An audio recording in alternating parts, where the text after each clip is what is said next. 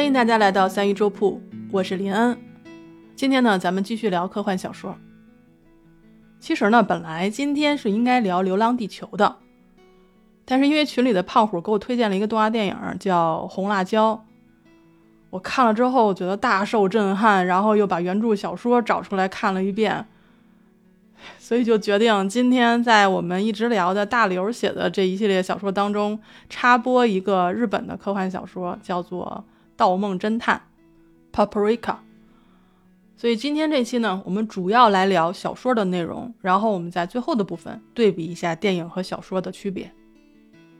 那这本小说的名字叫《Paprika》啊，就是你知道，声音非常的清脆。Paprika 什么意思呢？就是红辣椒。那我们的中文译名呢，叫做《盗梦侦探》或者是《梦侦探》。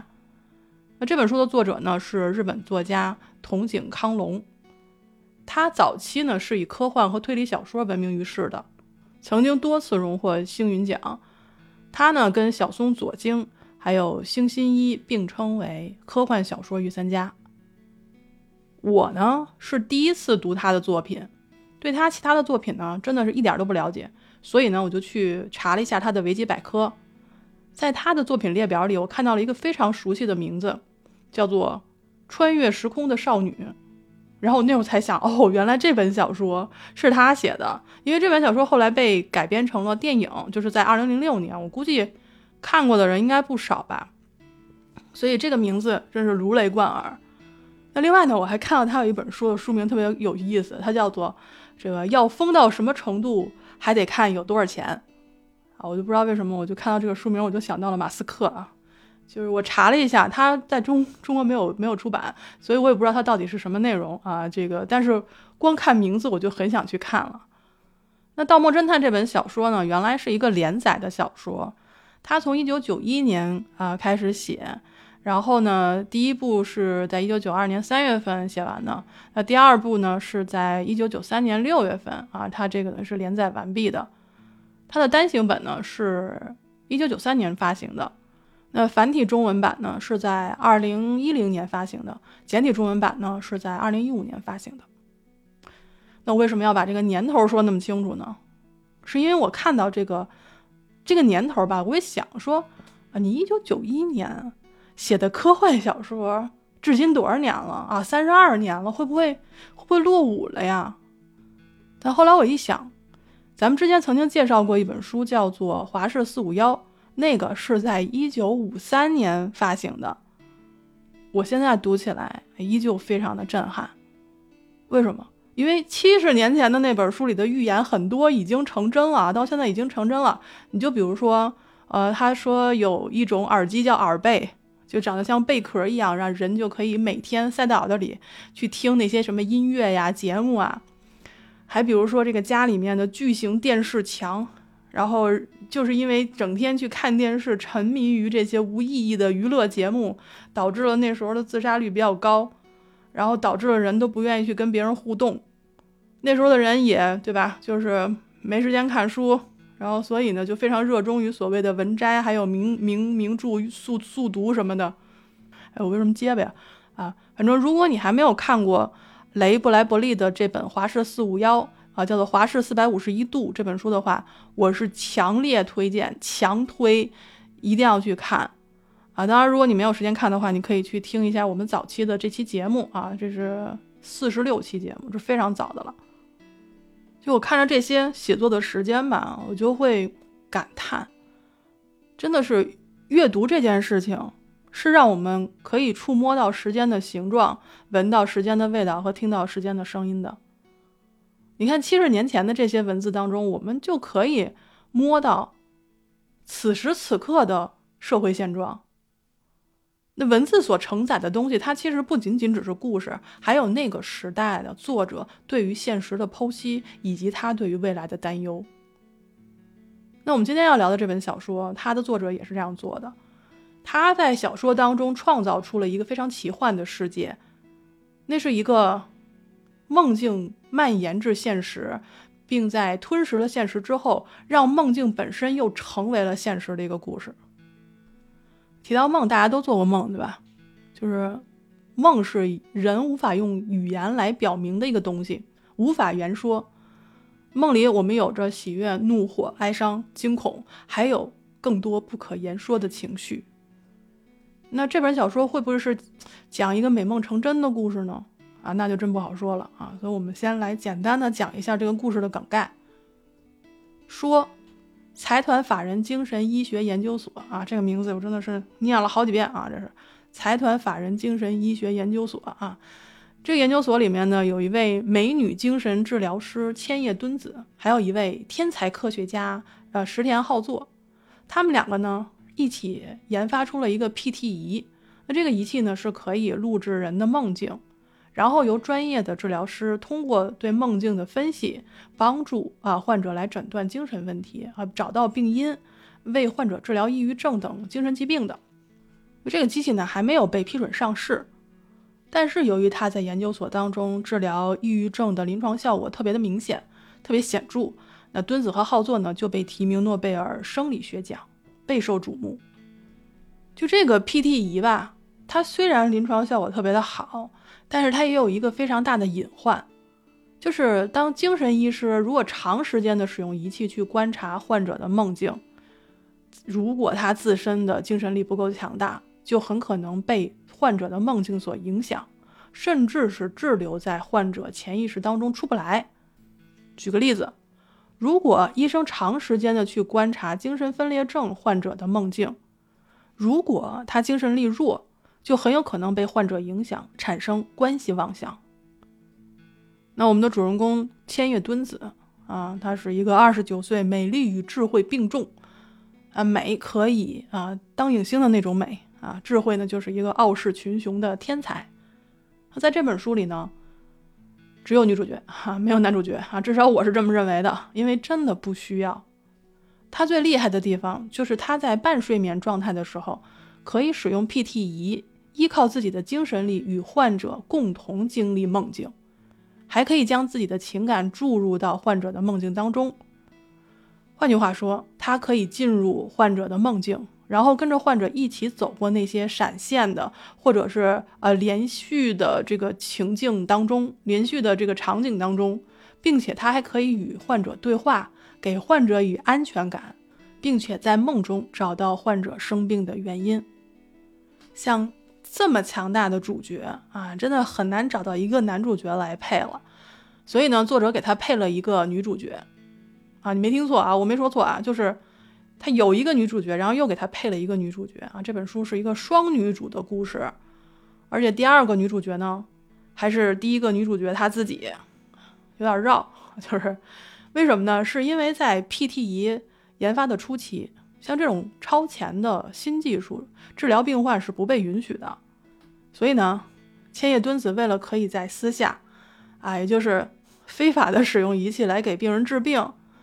嗯，他想了一个辙，就是我不以千叶敦子的身份给你治疗，我化妆成一个啊穿红色 T 恤和牛仔裤的女孩儿啊，我自己的代号叫 Paprika 啊，Paprika 都可以，就是红辣椒的意思。也就是说，他代号红辣椒啊，装扮成另外一个人来给可以接受 PT 仪治疗的这些人治病。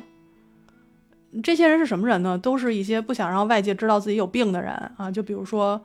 就是研究院的这个院长兼理事长岛银太郎啊，我们现在就管他叫做岛所长，因为日本人的名字都是四个字儿四个字儿啊，就是有的时候念起来就会迷失啊，经常就是会迷失啊，就是嗯，在一堆名字当中，我们的岛所长呢，他六年前因为焦虑症曾经接受过红辣椒的治疗，那么现在我们有了千叶敦子和红辣椒，我觉得我有必要是把他俩稍微区分一下啊。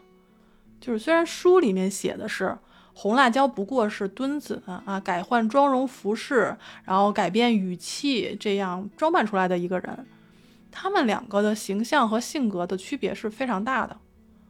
二十九岁的墩子呢，他是属于理性克制的，而十八岁的红辣椒呢是俏皮大胆的。我是这样认为的，我是觉得红辣椒是墩子内在受到压抑的性格的一种释放。书里面呢，他没有把它写成一个人的两个人格啊，但是在后面我们会聊到的电影当中，就是为了让观众能够更直观的去区分这两个人，就把墩子设定为了主人格，而红辣椒是附属人格。所以啊，不管他是人格分裂也好，还是天性解放也好，啊，对我来说啊，千叶墩子和红辣椒都是非常有魅力的，而且是内心非常强大的人。那故事呢，是有一天，岛所长呢想请六年前帮他治愈这个焦虑症之后就再也没有出现过啊，没有工作过的红辣椒，帮他的朋友啊能氏隆夫啊去治疗他的一个这个焦虑症。这个人呢，四十五岁，是知名汽车公司的重要人物。他呢是主持公司的无公害汽车的开发和销售。那他在公司呢是在各种势力当中纠结啊，努力的去求生存，还非常希望能够有能力去保护自己的下属。虽然这个下属呢经常要跟他对着干，就是因为这些，他最近经常是会有那种惊恐症发作。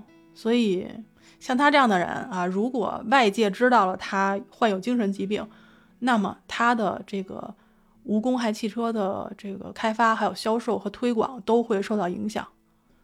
那墩子呢，在岛所长的这个邀请下吧，就接下了这个病人。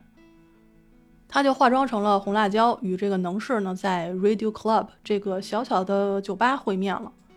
那在两人确立了信任之后，红辣椒就在自己的住处，也就是墩子的宿舍当中，为能氏进行治疗。他呢两次进入能氏的梦境，在看似杂乱无章的梦境当中，发现了他在初中的时期曾经有过一段心理创伤。当时的能氏呢是因为懦弱，所以他呢就是被班里的恶霸逼着去引自己的好朋友到了烟酒店的后门，结果好朋友就被恶霸和同伙啊恶霸的同伙痛打。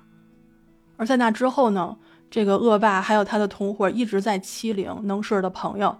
也导致了高中之后这个朋友自杀去世。那现在能氏在公司当中的处境呢？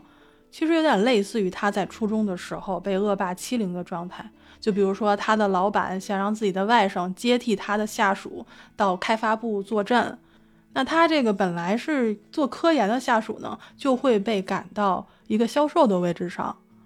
同时呢，公司里有好多人就虎视眈眈的，就等着他有什么犯错的地方，要搞砸他的项目。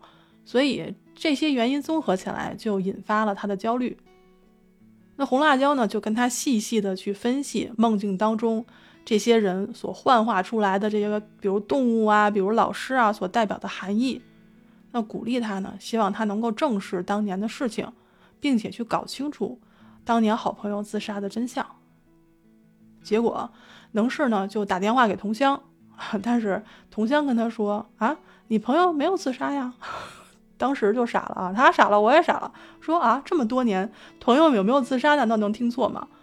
但是他真的是听错了，他当时是把他另外认识的一个人的名字听成了他这个好朋友的小名儿，所以他就一直认为。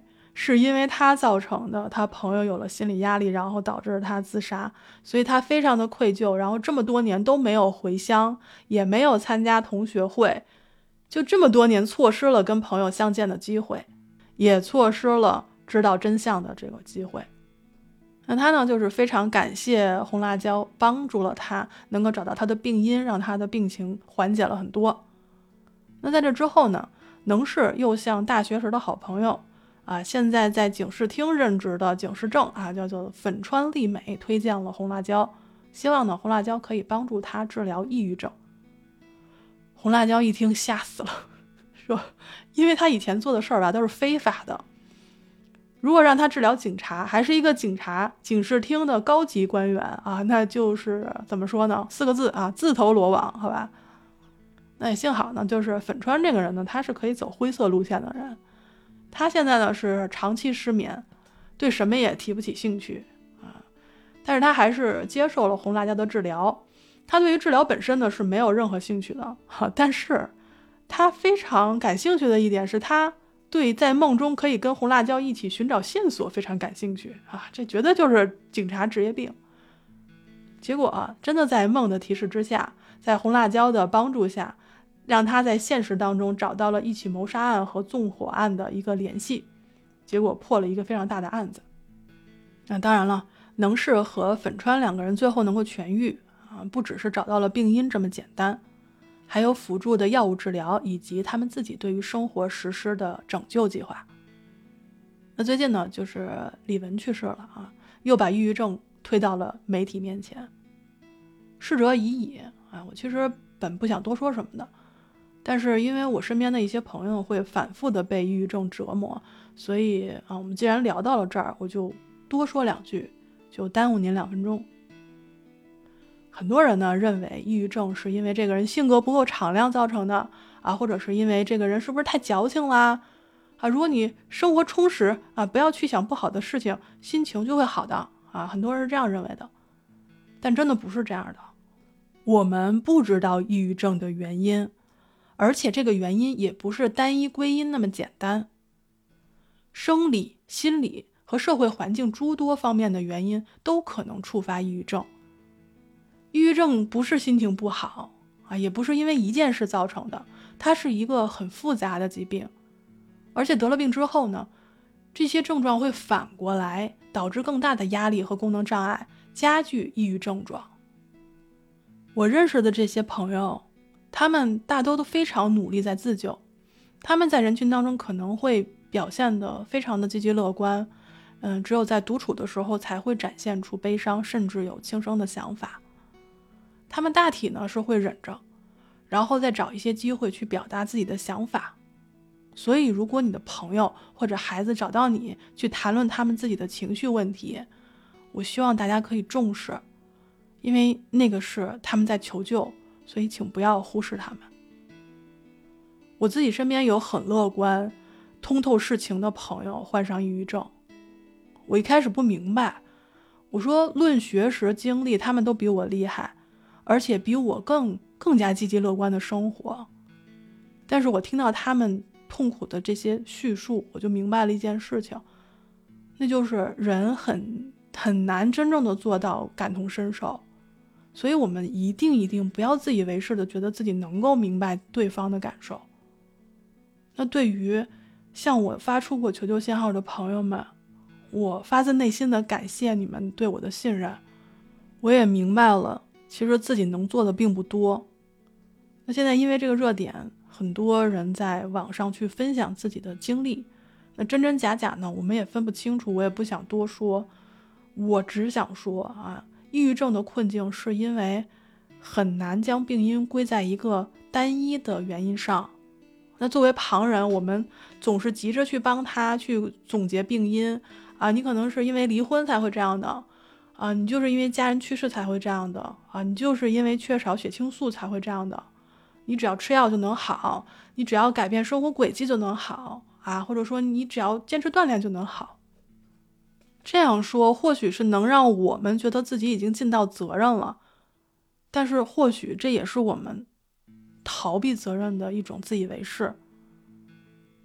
抑郁症所带来的折磨和复发时候的恐惧，我们作为旁观者是否能够体会到呢？我觉得大体上是不能够的。我认识的朋友们，他们每一个人都非常的勇敢，都没有放弃自己，他们比我更坚韧。面对很多人的不理解，他们依然在坚持着。所以，作为朋友，我们不要急着下结论，不要着急判断。我们常说是要学会倾听，但是作为倾听者，最重要的一件事情是放下判断，不去评价。这很难，但是也请大家试试看。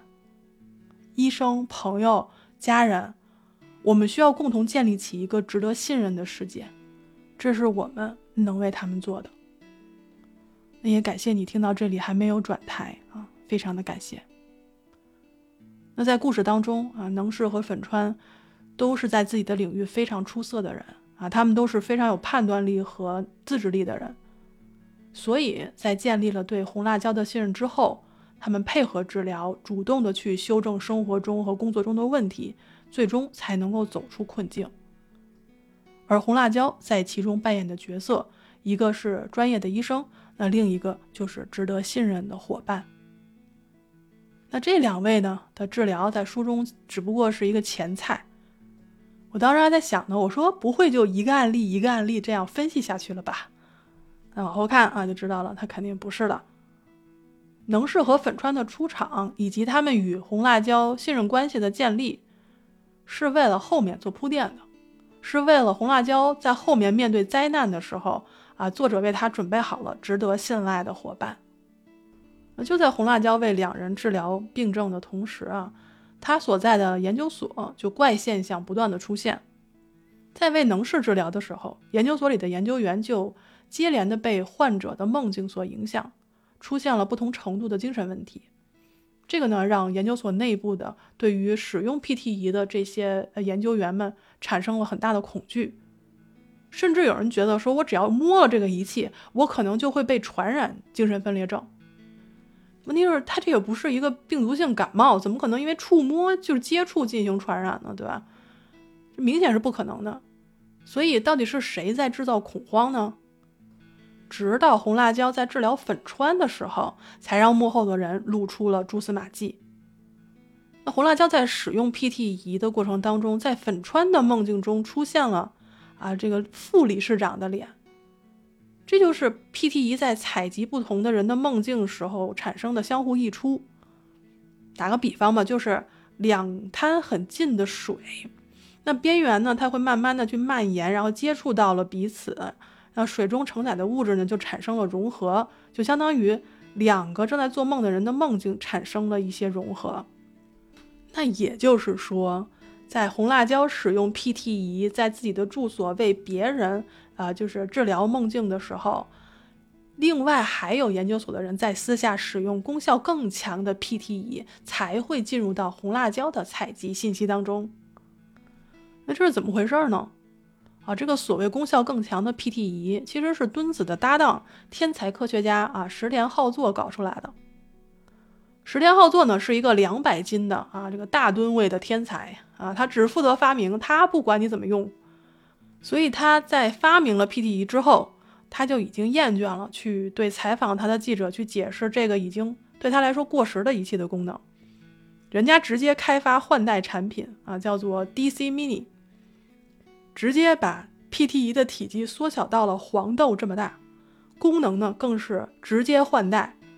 那 PT 仪以前覆盖两公里内的范围，而 DC Mini 所覆盖的范围更广，而且使用也非常的便捷，就只要插在头发里就可以了。如果我的患者已经佩戴好了啊，他进入了梦境，那作为医生来说，我只需要把这个东西插在头发里，我清醒的时候就可以进入我患者的梦境了。一个天才。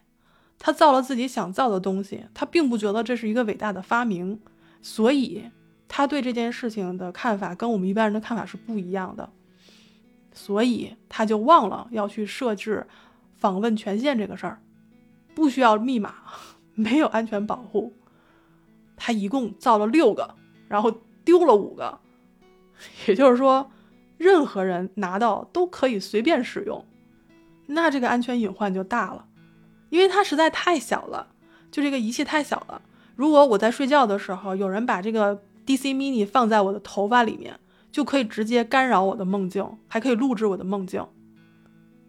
这就是为什么红辣椒之前在治疗粉川的时候，居然在粉川的梦境当中看到了副理事长前京次郎的脸。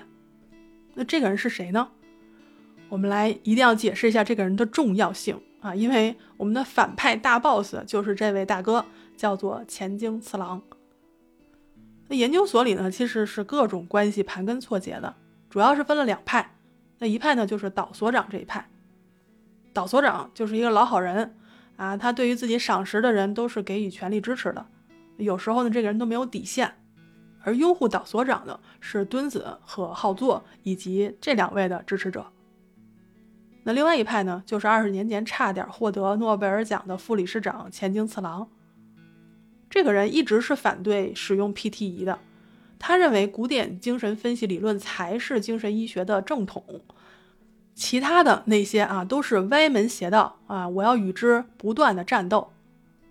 而且呢，副理事长对于敦子还有浩作有可能获得诺贝尔奖这件事情非常的嫉妒。最近呢，他小动作不断，就是打算让这个岛所长还有敦子他们下台。副理事长的学生兼亲随啊，小山内医生啊，当然也是副理事长的同性恋人。小山内医生呢，是一个俊朗的，怎么形容呢？就像希腊神奇一样的男人。但是这个人呢，他喜欢墩子，又崇拜自己的老师。反正从他出场开始吧，这个故事里的人物关系网络就朝着如梦境般混乱发展开来了啊。就是这本书里的男女关系呢是比较混乱的啊。怎么说呢？我现在给你讲的吧是脱敏的版本。如果按照原文解说的话啊，我不知道这期节目能不能过审，就是。嗯，它的尺度还是比较大的啊。我们举一个尺度不太大的例子吧。小山内刚才说了啊，小山内喜欢墩子，那副理事长呢是为了让墩子屈服于他们的控制，就让小山内去做掉墩子。他前面说了一句“做掉墩子”，我就觉得他应该是要杀他。结果啊，我们的副理事长是让小山内去强暴墩子。那其实我们从这里就能看出来。副理事长是一个对女性观念特别落伍的人，那他认为只要暴力占有女性的身体，那女性就会百依百顺，而且自以为自己充满魅力的小山内医生也是这么认为的。小山内去找墩子的时候，他兜里还揣着一个 DC Mini，也就是说，如果他强暴得逞，副理事长同时带着 DC Mini，可以感应到整个过程。我当时看到这里的时候，我心中就产生了一种想骂大街的感觉啊！但是骂街的话，我先忍住不说。我必须得说，我非常的佩服作者，他可以用这样一个决定就能把理事长这个角色立住了。其实这本书里所用了就是很多弗洛伊德的理论，就脱离不了梦与性的这个相关的内容，而且这个书里面每一个人物都不是扁平化的。也正是基于每一个人物的复杂性，才能让他们的内心深处的恐惧和欲望都在梦境当中展现出来，然后再在现实当中暴露出来。可以说，梦境和现实同时存在，并且并行推进着发展。那故事通过 DC Mini 这个仪器，让精神空间和物质空间之间的界限模糊，甚至消失了。听上去有一些。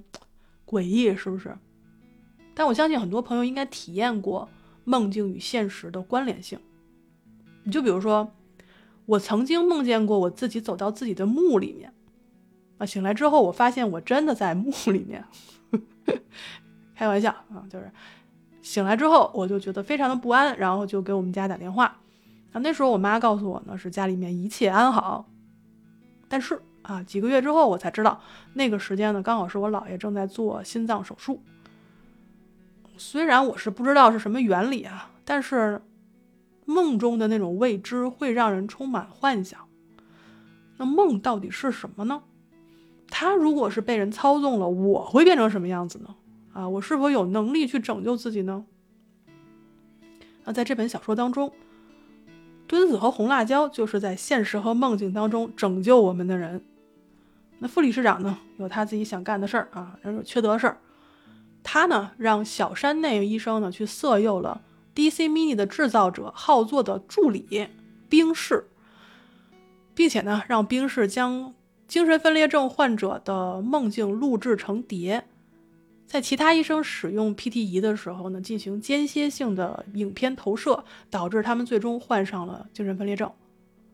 然后，小山内因为恨冰室对自己的所作所为，这不是你上赶着去的吗？你还恨人家，我就觉得这个不可理喻。他恨冰室啊，所以呢，他就把一个 DC Mini 粘在了冰室的头上。不间断的向他投射支离破碎的那种梦境，导致他的人格完全被破坏，然后再用冰室已经精神分裂之后的这些梦，再去投射给其他的医生以及这个午休时候的导所长。那导所长受到影响之后呢，从一开始无伤大雅的，比如说呃失常大笑。呃，还有就是不不知道怎么就打人的后脑勺，以及到了后来，他就是双眼呆滞，眼神空洞，啊，身体僵硬，而且呢，右手伸向斜上方，啊，那里就是明明什么都没有，但是他就做了一个纳粹式的敬礼的动作，而且之后呢，他用同样的方法又影响到了浩座，那么副理事长和小山内在偷走 DC Mini 之后，不断的去尝试和研究它的用法以及它的副作用。他们发现啊，DC Mini 的副作用就是它的覆盖范围会越来越大，而且他的梦境会成为现实，在现实当中造成真实的死亡，这就使大批的人员受伤，还有很多人发狂。书中有这样的一个描写，就是一个巨型的日本人偶娃娃出现在了大街上，他就从高处俯瞰着墩子所在的这个玻璃餐厅。那个娃娃就是从冰室的梦中，呃脱脱离出来成为现实的。然后人们一开始以为这是一个影像投射，结果这个娃娃就击碎了整片的天幕玻璃，然后玻璃就粉碎，造成了很多人受伤。除了这个之外，还有像。精神医学研究所的职员公寓，还有前世医院所在的那个区域，很多十字路口的阴影里面都会走出像成百上千的一米高的人偶娃娃，充斥了夜间的人行横道和车道。那所有娃娃都有着相同的笑脸，相同的和服，他们双臂左右伸直，迈着小碎步，滑行一样走在路上，同样的抿着嘴唇。露出柔和却无意义的笑容，啊，我觉得这个小说里面利用人偶，因为利用的太多了，我就非常害怕这种人偶的笑容，你们不觉得吗？而且尤其是像西方就是小丑的微笑啊，东方就是日本娃娃的微笑，我还觉得真的挺可怕的。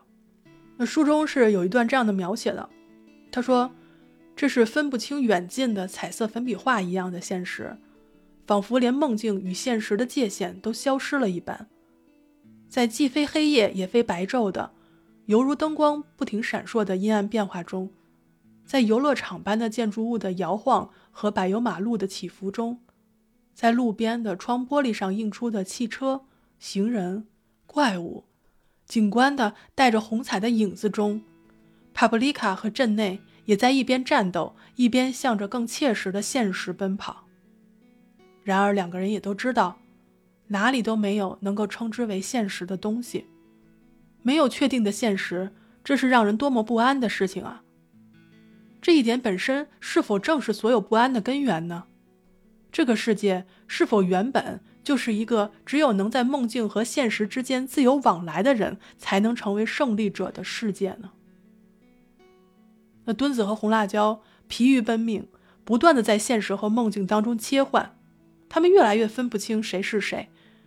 导所长和浩作已经吃傻，只有能士和粉川以及 Radio Club 里面一高一矮的两位侍者啊，九科和镇内可以帮忙。那在与副理事长在梦境当中幻化出来的各种妖怪，还有各种残缺变异的恐怖形象的斗争当中，红辣椒发现佩戴 DC Mini 在梦中可以杀死人，也可以夺取对方手中的 DC Mini。也正是在这一场一场的乱斗当中，逝者九科发现，以梦的力量可以逆转时间的走向。这个九科呀，希望大家能够特别留意。这个人呢，看起来就是一个矮矮胖胖的啊，笑眯眯的一个这个酒保的形象，但是我觉得他绝对不是凡人。首先，他的领悟力超强，他是唯一的一个在红辣椒讲解了 DC Mini 的用途和副作用之后。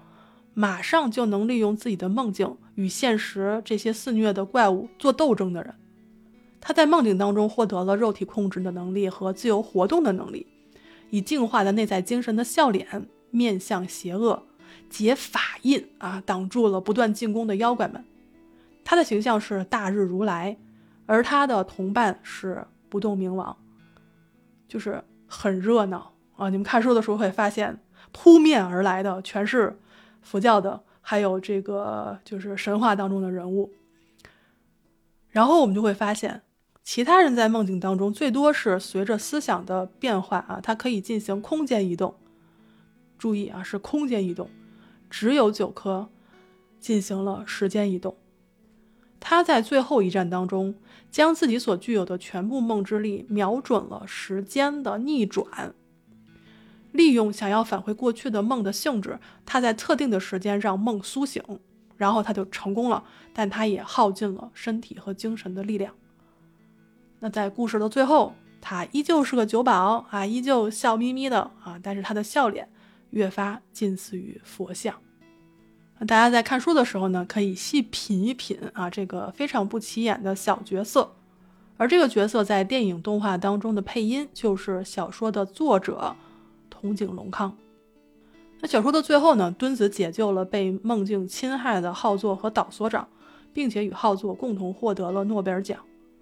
那他俩呢，在记者招待会上受到了副理事长幻化出来的妖怪的追杀，而且在最后啊，就颁奖典礼上也受到了追杀。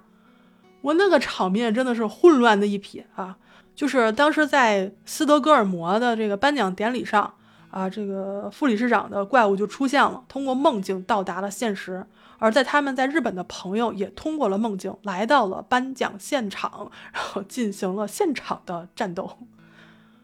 红辣椒和墩子呢，不停的在切换，然后并遇到了很大的危险啊。这时候能士其实是突破了一个梦境的屏障，解救了红辣椒。然后众人通过梦的场景可以随着梦的记忆碎片进行转移这个原理啊，不断的在之前红辣椒治疗过的。梦境当中啊，打游击战。那最后呢，是九科利用副理事长发狂的瞬间，在他的潜意识中找到了一条爱与憎恨的缝隙。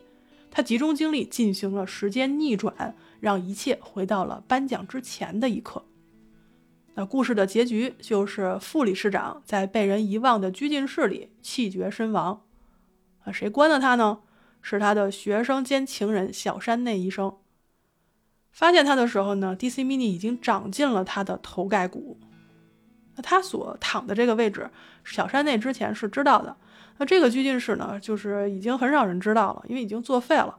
原来是用来关这个病情非常严重、有攻击性的病人的。那小山内呢，曾经把他厌恶的兵士放在这里进行精神折磨，所以小山内医生的结局就是涉嫌杀害兵士，正在接受调查。敦子和浩作在现实当中结为了夫妻，啊，敦子内在的性格因为这场战争得到了释放，所以红辣椒就不需要再出现了。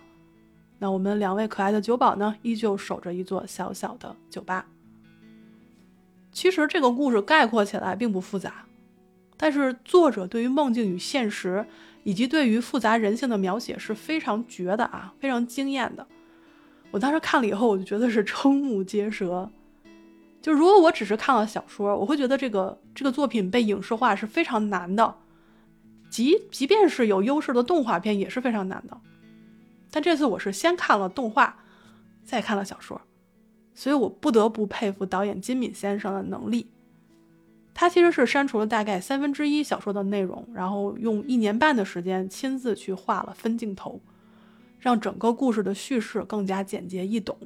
让画面的观赏性也达到了一个难以企及的高度。当时我在看片头出来的时候，我就已经被他的想象力所震撼到了。在看完这部影片之后，我就是非常感叹于他卓绝的能力。但是在我去查他的生平的时候，我发现他已经英年早逝了，嗯，非常的遗憾。所以我打算把他之前导的作品都看一遍。那我们啊，简单的说一下动画与小说不同的地方。而动画当中呢，千叶敦子和红辣椒是一个人分裂出来的两个人格，敦子是主人格啊，红辣椒是副人格。这两个人格之间呢是知道彼此的存在的，而且还可以进行交流。但是在小说当中啊，红辣椒只是敦子压抑性格的一种释放。那敦子对于浩作的情感呢，在动画和小说当中都是非常重要的一个一个部分。动画当中呢，没有特别。聚焦于两个情感的描写，只是在大战的最后，敦子终于打破了心理的束缚，然后对肥胖的浩作表达了爱意，那一点呢是非常感人的。但是啊，在小说当中，两人其实很早就进行了表白了，只不过是在私下里，而且两人的情谊是贯穿于故事始终的，并且呢，也对两个人为什么一开始不敢公开自己的情感做出了解释。那浩作呢？从小就因为肥胖，所以经常遭到同学的戏弄，总把他和班上最漂亮的女同学配成对儿，所以他非常排斥这类的，就是丑男配美女的这种关系。他一直都很自卑，他不认为敦子真的会喜欢肥胖的自己。那敦子呢？他其实从小是在男性凝视之下长大的，他的形象就是知性、冷静、自持。他对于自己喜欢好作，其实是不太敢公之于众的，因为他不知道如何去面对外界的眼光。就是你这样的女人，怎么会喜欢那样的男人呢？啊，所以敦子是非常矛盾的。他外表是冷静自持的，他压抑了内心的激情与火热啊，这也就成了红辣椒能够出现的原因。而后来红辣椒的行为也影响了敦子，所以在小说的最后。敦子可以自如的在公共场合表现出自己对浩作的爱意了。那动画当中呢，其实做了一个就是比较极致的处理，让整个的爱情线呢就更加通顺了。那此外呢，动画还取消了诺贝尔奖颁奖典礼的情节，让整个故事都发生在日本本土，并且呢，将小说当中与性有关的情节做了隐晦处理。比如，比如这玩意儿怎么举例呀？不会不过审吧？就比如在电影当中啊，岛所长曾经一度陷入精神分裂和独裁者的梦中，红辣椒呢去解救她，就幻化成了一个古代的年轻姑娘，然后趴在了岛所长的身上，岛所长呢就嘟囔了一句台词就醒了。啊，这就是非常隐晦的用了性行为引发的啊这个罪恶感可以让人从梦中醒来的这个理论。啊，其实这个六年前吧，红红辣椒曾经帮助所长治疗焦虑症的时候，也就用了这样的方法。所以，无论是电影还是小说，我们都可以看出，就是所长对于墩子是有喜爱成分的，并且呢，对于她嫁给浩作，其实有些嫉妒的。此外啊，在电影当中，粉川警官看到敦子会脸红啊，也是因为他第一眼就认出来敦子就是对他之前在梦中进行侦查的红辣椒。那至于两个人在梦中和现实当中做了什么啊，这个电影里面演，但是它有一个明显的跳转，大家自己去看。但是小说当中是有解释的。小说当中呢，红辣椒在梦中跟能氏、跟粉川都有过关系，并且在现实当中与粉川也产生了关系。呃，甚至墩子在现实当中也差点跟小山内有关系啊。红辣椒在梦中跟副理事长和小山内也曾经有过一段啊。所以，哎呀，我就我就说嘛，这小说里的关系是非常复杂的啊，而且是真的不好讲。啊，点到为止啊，反正都是弗洛伊德理论啊，当然还有一些荣格和拉康的一些理论。书里面的人物是非常多的，在电影里面做了一些删减以及合并。那就比如说，商人能氏和警官粉川在电影当中合二为一了，只用了粉川一个人出场，把原来能氏的一些内容都搬到了粉川身上。比如啊，原来能是对于年轻时候与朋友相约的电影梦的一种背叛，以及这个朋友的死亡这个背景就给了粉川。在电影当中啊，粉川日常是不看电影的，可是，在他的梦境中却一再重复着电影的片段，这个就是他对于年轻梦想就是没有实现或者自己背叛梦想的一种内疚。那在梦中，粉川不断的去寻找一个罪犯。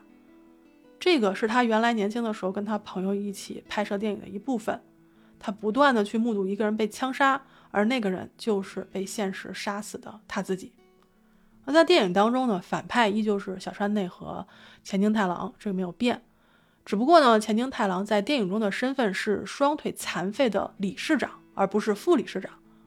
他呢，就是想利用梦境去操纵现实，让身体残疾的自己在梦境当中成为一个正常人。并且在他发现自己在梦中有巨大能量的时候，他就想把所有人都拉入他无限膨胀的梦境当中，这样他自己就可以统治一切。所以在影片当中，整个城市的所有人啊都被他影响了。而在他所产生的这些梦里面是没有底线的，没有道德和法律束缚的社会会变成什么样子呢？我们从影片当中就可以看出来啊，这就是人类丑恶欲望外化后。所产生的一个疯狂的世界，现实中的人都一个一个被裹挟到了梦境中去，就像一个花车的游行。游行队伍当中什么人都有，本来处在现实当中清醒的观众们，也慢慢被吸引的走进了游行的队伍当中，幻化成了自己内心的欲望。就比如说，职场的中年男人们啊，面带微笑，如同花样跳水队一样，就侧过身，一个接一个的，很欢快的跳着楼。那有音乐梦想的上班族啊，就高唱着昨天的梦，今天的梦，音乐的世界，忧愁没有了，然后就变成了乐器。那不断生育的家庭主妇们唱着“放纵欲望，栽木成金”，然后就变成了金子做的招财猫。还有穿水手服的少女们唱着“未成年的我们就像花一样啊”，然后头部就变成了智能手机，他们就掀起自己的裙摆，然后立刻就有人高唱着“对呀对呀，放纵欲望”，然后有一些男人。他的头部就变成了翻盖手机，对着裙底猛拍照。还有一些唱着“苦海无边”的社会底层的那些人，拖着纸箱里的全部家当，非常吃力地走过大街。而宅家的一族们就头都变成了电视啊，还有计算机的显示器啊，高唱着“做事没用，不如啥也不做”。然后政客们就化身为达摩的玩偶在拉票，还有秃顶油腻的老头子们。正在为争夺高处的座位而不断的去践踏别人，然后高喊着让位啊，我也要做天皇。还有人说我是皇帝，我是神定的。还有人在高喊说，我就是神，我才没有定过这种规则。而行进的队列当中，有人幻化为胜利女神，然后各种宗教的神佛，然后这些人高喊着想当神，想当佛，你想当就当。随着欲望放纵，欢乐的世界，忧愁没有了。欢乐的世界，忧愁没有了啊！没有忧愁可以享乐的世界，不正是人们一直追求的乐土吗？我又想起拉康说的一段话，他说：“幻象就是分裂的主体对于对象 A 的欲望，在幻象中展示的欲望不是主体自身的欲望，而是他者的欲望，就是那些在我周围与我互动的人的欲望。主体并非是单纯的满足某种欲望，而是欲望缺乏能够满足它的对象。”并因此必须被构想作为一种无限追寻下去的运动，而这仅仅是为了对其进行追寻的享乐。绕吗？很绕啊！就是我是这么理解的，就是人的欲望会因为他人的欲望而膨胀，我们总会不自觉的去扮演啊希望他人看到的那个人那个自己，而且更残酷的是，我们想追求的快乐。只有在追求一种永远没有办法得到的欲望当中，才会被发现。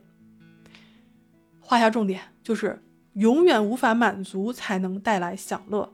欲望本身可能是环境造成的，人可以放纵欲望，但是永远无法得到满足。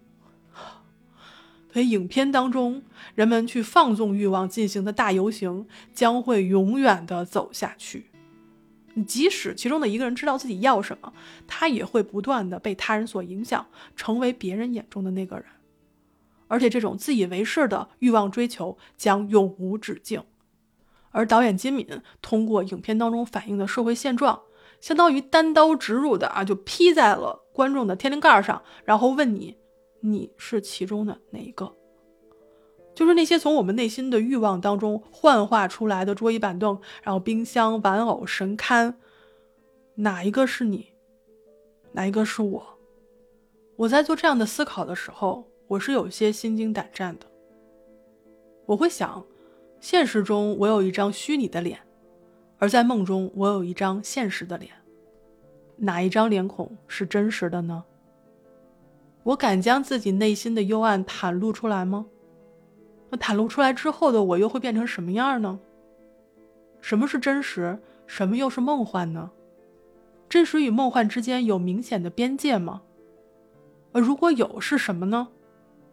如果没有，我又怎么去辨别真实与梦幻呢？我相信每个人看完这本书和这部电影之后，都会有自己的解读，从心理学角度，从社会学角度啊，女性主义角度。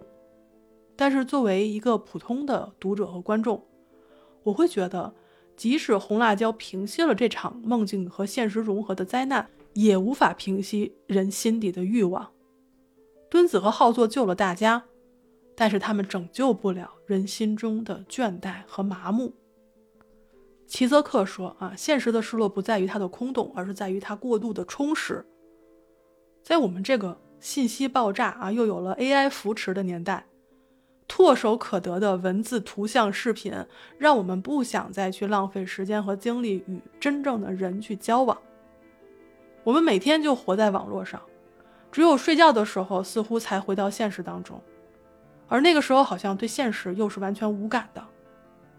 如果睡着了产生了梦境，那那个梦境又是怎样的世界呢？会不会比现实更真实，比网络更梦幻呢？或许这是一个值得思考的问题。感谢你收听三一粥铺直播间里的故事，我是林恩，咱们下期再见。